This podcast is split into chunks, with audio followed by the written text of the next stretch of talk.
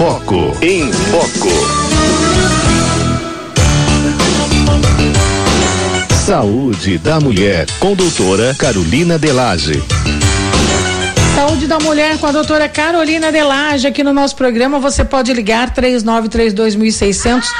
É, também participar pelo nosso WhatsApp 3932.600, código da operadora 11, Facebook e YouTube aí à sua disposição também para participar aqui desse tema conosco, que é uma continuação da semana passada, quando falávamos sobre exame preventivo, o Papa Nicolau, e também HPV. Vai ficar algumas coisas ainda pendentes, né? E a doutora Carolina retorna hoje para a gente concluir esse tema. Doutora, boa tarde.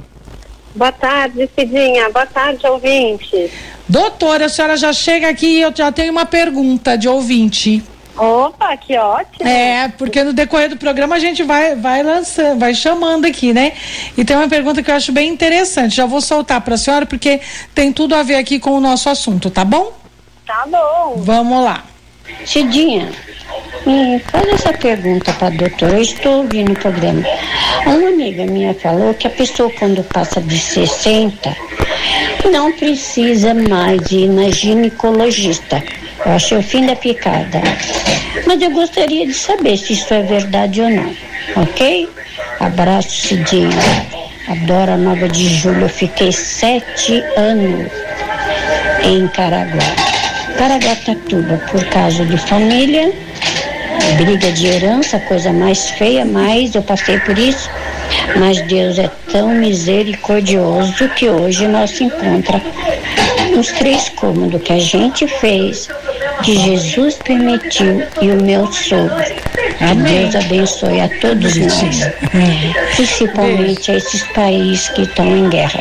É isso, um beijo grande. Doutora, entendeu a pergunta? É, ficou um pouco baixo para mim. Você ficou, pode repetir? Mas, sim, ela, ela disse, o nome dela é a Ed, né? Ela disse que uma amiga dela disse para ela que depois dos 60 anos, 60, a mulher não precisa mais ir ao ginecologista. E ela achou, né, meio assim esquisito aí essa afirmação. E ela gostaria de perguntar isso para a senhora. É, que bom, que bom que, que ela pôde tirar essa dúvida. É muito importante, sim, continuar indo ao ginecologista, porque a gente tem que lembrar que existe também o exame da mama. Uhum. Né? Então, assim, lógico, depois dos 60 anos, principalmente se a mulher é, tem parceiro fixo, ou não tem mais é, relação sexual, ela não precisa colher o Papa Nicolau todo ano. A gente já tinha comentado isso, né? Uhum. Que é uma vez a cada três anos. E depois a gente pode até espaçar uma vez a cada cinco anos. Mas a mulher é muito mais do que isso, né? Então a gente também precisa olhar a mama, uhum. precisa olhar o resto da saúde dela como está. Né? Uhum. Então, assim, ou a mulher tem um clínico geral que ela vai para ver como está a saúde dela como um todo. E esse clínico vai pedir esses exames para ela fazer, a mamografia, e se for o momento do Papa Nicolau, o Papa Nicolau. Uhum. Ou ela tem que ir no ginecologista para fazer os exames. E uma queixa que a gente também já tratou aqui e que é muito frequente nessa idade e que as mulheres se sentem muito constrangidas em falar é a perda urinária de esforço. Ah. E que então é muito importante sim continuar indo anualmente no médico, que pode ser um clínico geral ou um ginecologista, Uhum. mas para fazer os seus exames de revisão. E dentro desses exames de revisão, tem exames que são anuais, tem, tem É. exames que são a cada três ou cinco anos. Então, dependendo de como anda a sua saúde, é a frequência com que esses exames deverão ser feitos, entendeu? Mas não é porque a gente está com mais idade que a gente vai deixar de se cuidar de forma alguma. É aí que a gente tem que se cuidar mais ainda. Então, mulheres acima dos 60 anos, sim, procurem um médico anualmente. Ou um clínico geral, que daí vai pedir os exames ginecológicos também, ou um ginecologista que vai pedir os exames ginecológicos e os outros pertinentes à saúde como um todo, né? Não só a saúde da mulher. Certo. Beleza. A Maria Antônia, ela passou aqui um WhatsApp pra gente, ela tá perguntando aqui, ó. Doutora, qual que é a diferença do Papa Nicolau e o exame transvaginal? Ah, geralmente, quando fala transvaginal, é o ultrassom. É um exame É. de imagem completamente diferente do Papa Nicolau. Aham. O exame de ultrassom transvaginal, ele é para ver o útero e os ovários. Então, ele tem, né, essa sonda, que é uma sonda que é colocada no canal vaginal, que vai emitir ondas sonoras e essas ondas vão ter um retorno e vão formar uma imagem numa tela, que pode, que é a imagem do que a gente está querendo ver ali, a cavidade pélvica, assim como tem ultrassom da mama, ultrassom da tireoide, ultrassom de abdômen total. Ultrassom pélvico também dá para ver útero e ovário, só que o transvaginal é um pouquinho melhor, porque a gente chega mais perto do útero e dos ovários. Aí a gente vai ver se tem mioma, se tem pólipo no útero, se tem cisto ou nódulo no ovário. Que com O o Papa, Papa Nicolau, Nicolau não dá pra ver, né? Não, o Papa Nicolau a Uhum. gente coloca o espéculo, que é aquele aparelhinho, no canal vaginal para enxergar o colo do útero, ponto. E colher células desse lugar, entendeu? Uhum. O exame de ultrassom não coleta material nenhum, não coleta células. Uhum. O, o transvaginal, né? O Papa Nicolau coleta. E é um exame preventivo de câncer no colo do útero, Uhum. na entradinha do útero. Uhum. O ultrassom, ele pode ver uma imagem suspeita no, no útero ou no ovário, mas ele não vai fazer é, diagnóstico de nada. Aí você tem que ir para uma outra investigação, entendeu? O Papa Nicolau, como tem a coleta das células e elas são analisadas no microscópio, se tem qualquer alteração ali, a gente já tem um diagnóstico, é, né, se está tudo bem ou não. Entendi. Ó, eh, a Josiane está perguntando aqui, é, doutora, é, existe algum exame que pode substituir o Papa Nicolau? Ai, não. Essa, Podia essa é uma- ter, né? Nem, nem ele, nem a mamografia, né? Que são Ai, senhor. que, que incomodam um pouquinho mais as mulheres, né? Uhum. Mas eles são exames é, com, de baixo custo, né? Para serem feitos assim numa larga população, né? Para serem feitos em escala. E são muito sensíveis. Então são exames que captam alterações importantes de uma maneira muito eficiente, a baixo custo. Então é, é muito importante assim que, que a gente tenha acesso a ele, entendeu? E ele gera um pouco de desconforto, mas é, é suportável, assim, né? E como ele previne é, um tipo de câncer, é muito importante que, que a mulher se disponha, né, a fazer seus exames de rotina em dia. Uhum. Mesmo que incomode, né, gente? Porque Exato, mesmo que incomode um Porque, olha, pouquinho. eu vou te falar, mamografia também é só por Deus, né? É, vai no céu e volta. Porque, nossa. Ó, tem um ouvinte, eh, também tá aqui no WhatsApp. Ela não quer identificar o nome dela, tá? E Tá. aí ela pergunta aqui, eh, doutora, saiu na entrada da vagina uma massa mole. Não sei se é massa ou se é mucosa, mas eh, tá escrito massa mole aqui. O que será? Pergunta ela. Ela falou que ainda não foi no ginecologista. Mas não fala quanto tempo saiu isso, né? Se é frequente, como é que é? Então, é muito importante é, que essa mulher seja examinada, porque podem ser várias coisas. Né, assim, o que ajudaria muito a gente saber é a idade dela, É, saber se ela teve muitos partos normais ou não, porque às vezes pode ser um prolapso. Que? O que, que é um prolapso? É como se a, a- a- o canalzinho vaginal, a parede vaginal, ou anterior ou posterior, começa, é, perde a sustentação. Uhum. Né? E por que, que perde a sustentação? Porque a mulher ou teve muitos partos normais. Então, ela escreveu aqui não fez- agora. Ai, desculpa cortar, mas é que ela já, já, já Tá. escreveu agora. Ela tem 59 anos e nunca teve filhos, tá dizendo aqui. Tá. Acabou de escrever. Então, mas ela está na hum. pós-menopausa. Então, assim, o que, que são fatores de risco hum. para a mulher ter prolapso, né? Que significa o quê? É, a, a, uma frouxidão na musculatura e em toda a parte anatômica das hum. paredes vaginais, que pode ser tanto ao interior, que aí é, é, ela sai ali no, no, no introito vaginal, na entradinha da vulva, ou a posterior. E a menopausa, como a mulher fica sem hormônio, é, a ausência de hormônio também é, contribui para que não, não, não tenha essa sustentação adequada das estruturas anatômicas ali da pelve, né? Hum. Que a gente tem a bexiga e o intestino ali pertinho do útero.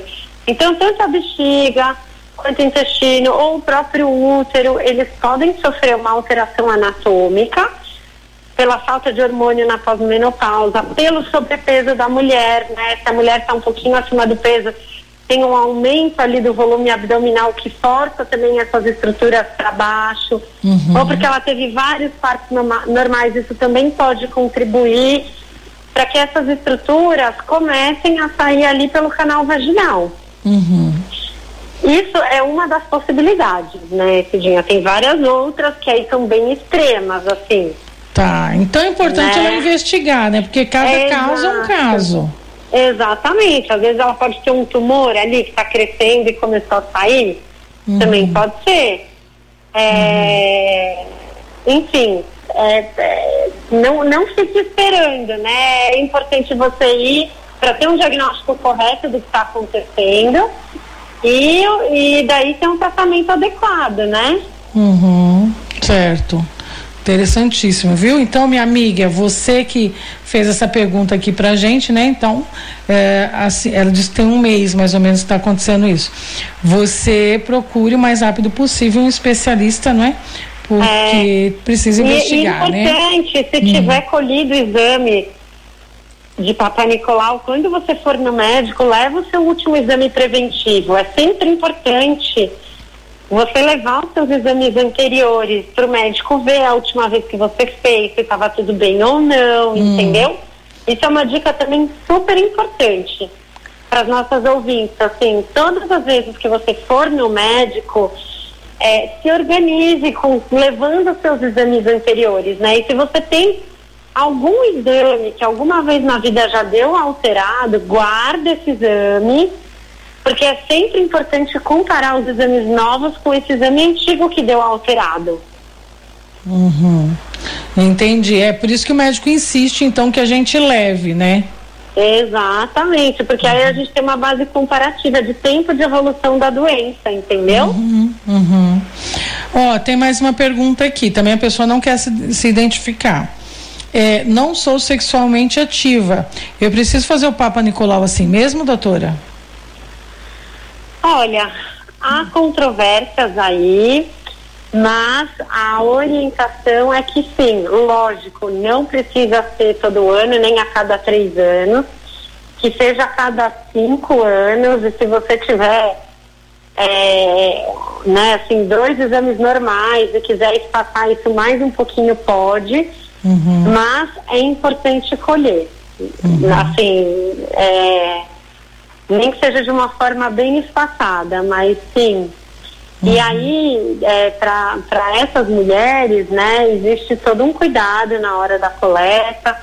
A gente usa, tem um espéculo específico, né, que ele é bem menorzinho, bem fininho, que é específico para as mulheres que nunca tiveram relação, para que o exame não machuque, né, seja, seja o mais é, cuidadoso possível mas ela não, não fica é, totalmente isenta de fazer o exame por conta disso, né? Assim, diminui muito o risco dela ter qualquer alteração ali no colo do útero, mas não é zero. Uhum. Né? Então ela tem que sim fazer o exame preventivo uhum. é, a cada cinco anos ou mais, mas precisa. Certo. Que mais considerações, doutora, a senhora poderia passar para os nossos ouvintes a respeito do, do exame preventivo de Papa Nicolau, HPV? Ah, eu acho muito importante a gente é, citar também Hum. Os exames complementares ao Papa Nicolau, que acho que a gente acabou não falando, né? É. A gente tinha entrado no assunto do HPV semana passada. Foi. E não deu tempo da gente falar tudo. Yeah. Então, então explicar, né, que o HPV é o papilomavírus humano, é um vírus que geralmente é, ele pega mucosa genital, oral ou até pele, e aí tem mais de 100 subtipos desse vírus. É, existem quatro especificamente que estão mais relacionados ao, ao trato genital, né, tanto no homem quanto é, na mulher, e que eles podem é, eles têm três formas de se manifestar no, no nosso organismo. Uhum. A forma clínica é quando dá alguma verruguinha. Então pode dar uma verruguinha no pênis ou uma verruguinha na vulva, uma verruguinha na vagina, que daí por isso que é importante no médico ser examinado. Porque às vezes um bom exame físico a gente já detecta isso, faz uma biópsia, manda para análise para ter o diagnóstico fechado direitinho às vezes eles estão é, escondidinhos que só são pegos quando a gente joga uns líquidos que são uhum. corantes e examina olhando no microscópio. Então, no caso da mulher, a gente esse exame chama colposcopia, uhum. que é um exame que a gente vai é, olhar com um microscópio, é, um foco de luz assim, e aí tem uma lente que a gente consegue o espéculo abre o canal vaginal e a gente consegue olhar lá dentro. Uhum. A gente joga esses corantes pra, no colo do útero e na vagina para ver se aparece alguma manchinha. Uhum. E na vulvoscopia a gente faz isso na vulva. Se aparece alguma manchinha, a gente faz a biópsia e pede a pesquisa do vírus. Se tiver o vírus, ele está ali na forma subclínica. Então a forma clínica é quando você vê uma verruga. A forma subclínica é quando você só enxerga a manchinha quando você joga um corante e olha no microscópio. Uhum. E ainda tem a forma latente, que não aparece de nenhum jeito. Entendi. E como é que você descobre? Se você fizer uma pesquisa muito específica, fazendo uma coleta ali da secreção vaginal da mulher e pedindo para pesquisa, para investigar nessa secreção se tem ou não o HPV. Aí a forma latente. Por que, que é importante a gente dizer tudo isso? Porque pelo fato dele ficar ali muito escondido, muitas pessoas têm e não sabem que tem.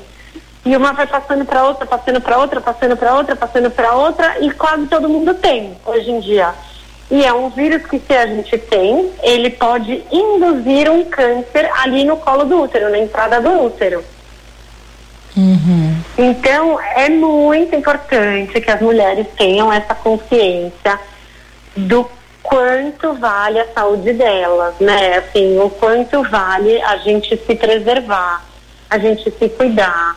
Porque não adianta também achar que, ah, eu vou ter relação com preservativo, eu vou estar segura. Não está segura, o preservativo não é 100% seguro você pode pegar doenças sexualmente transmissíveis como AIDS, sífilis, hepatite C, HPV, mesmo tendo relação com preservativo. Então, o mais importante de tudo é você entender é, que escolha é essa que você está fazendo, né? Uhum. Com quem que você está se envolvendo, quem é essa pessoa, né? Assim, é uma pessoa que, que você vai ter um, um compromisso sério, né? Uhum. É, porque a, vida tá muito maluca, né, Cidinha? É verdade, é verdade. Infelizmente a gente vê muitas mulheres e, e muitas mulheres jovens achando que uhum que, que não, né, assim, com elas nunca vai acontecer nada. E pois é. acontece. É. E as mulheres ficam super chateadas quando é. É, elas pegam uma infecção dessa, um, uhum. um vírus desse. Entendeu? A gente acha que nunca acontece com a gente, né? É, e, é e, e, acontece, e é por isso que a gente tem que refletir muito bem sobre as nossas escolhas, uhum. inclusive sobre esse aspecto da, da saúde, sem falar outras, né, Cidinha? É verdade, é verdade. Doutora, eu quero agradecer muitíssimo muitíssimo, viu, a, a, sua participação aqui semanal no nosso programa, porque a senhora traz muita luz aí e, e nos ajuda a entender, né, muitos assuntos que para muita gente ainda é tabu, né, mas que é importante ser ser comentado, ser divulgado, né, e mais que isso, né, ser entendido por todas nós. Muito obrigada mesmo. Um prazer, Cidinha. Eu sigo à disposição. Um abraço em você e em todos os ouvintes. Até a semana que vem com mais um tema Até. interessante. Um abraço. Tchau. Tchau.